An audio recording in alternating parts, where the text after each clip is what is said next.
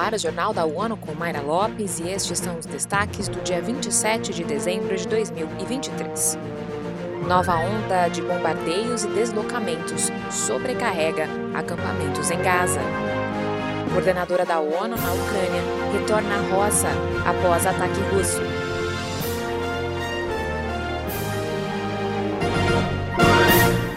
A ação humanitária para abastecer a faixa de Gaza está cada vez mais difícil com a continuação de bombardeios das forças israelenses e dos confrontos em áreas onde se encontram combatentes do grupo Hamas. De acordo com a Agência da ONU de Assistência aos Refugiados Palestinos, a situação piora a segurança dos civis, que por várias vezes foram obrigados a se mover. Entre sábado e terça-feira, estima-se que 858 pessoas foram mortas em Gaza. O total já ultrapassa a marca de 20 mil desde 7 de outubro. Cerca de 70% são mulheres e crianças e pelo menos 54 mil habitantes ficaram feridos. Após uma nova ordem de evacuação emitida pelas Forças de Defesa de Israel na área central de Gaza, a UNRWA chama atenção para a terrível situação que afeta as pessoas abrigadas em acampamentos de tendas no sul. Segundo a agência, cerca de 400 pessoas partilham um banheiro, o que aumenta as chances de propagação de doenças associadas à falta de serviços básicos. A coordenadora humanitária e chefe das Nações Unidas na Ucrânia, Denise Brown, visitou Rossa na última semana, na véspera do Natal.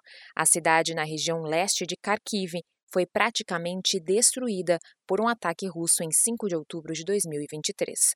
Denise Brown afirmou que, embora a população tenha recebido ajuda, o trauma causado pelo brutal ataque ainda é sentido. Ela expressou solidariedade e apoio contínuo aos locais e ao povo da Ucrânia, que sofre as consequências da invasão russa.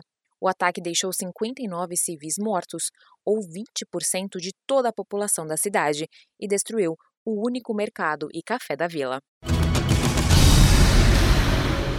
Neste 27 de dezembro, a ONU marca o Dia Internacional de Preparação para Epidemias, reforçando que o mundo deve se preparar e agir com base nas lições aprendidas com a Covid-19.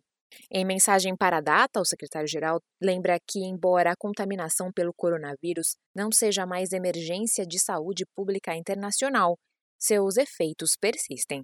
Antônio Guterres cita o dano econômico infligido pela pandemia, o impacto nos sistemas de saúde e as milhões de crianças que estão ameaçadas por doenças após não receberem vacinação infantil rotineira. Ele ainda destaca que, três anos após o desenvolvimento das primeiras vacinas para a Covid-19, bilhões de pessoas permanecem desprotegidas.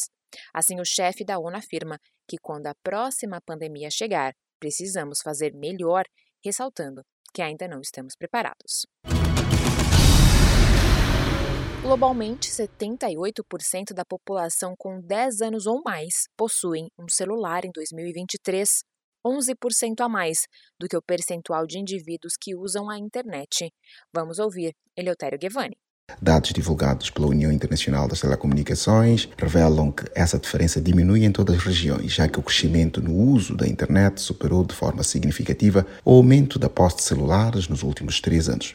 Nas Américas, comunidade dos Estados independentes e na Europa, onde o acesso à internet excede 80% em média, a taxa de posse de celulares é menor em menos de 5% em comparação ao uso da rede entre os países lusófonos, Portugal está acima da média global de conectividade, com 79,2%, juntamente com o Brasil, com 78,2%. A seguir estão Cabo Verde, Moçambique, São Tomé e Príncipe, Timor-Leste e, por fim, Angola e Guiné-Bissau. Da ONU News em Nova York, Eleutério Gavan. A lacuna de paridade de gênero na posse de celulares é comparável à da utilização da internet. Assim como no uso da internet, o progresso tem sido desigual nos últimos três anos. As mulheres têm cerca de 8% menos probabilidades de possuir um celular do que os homens, em comparação com 10% em 2020.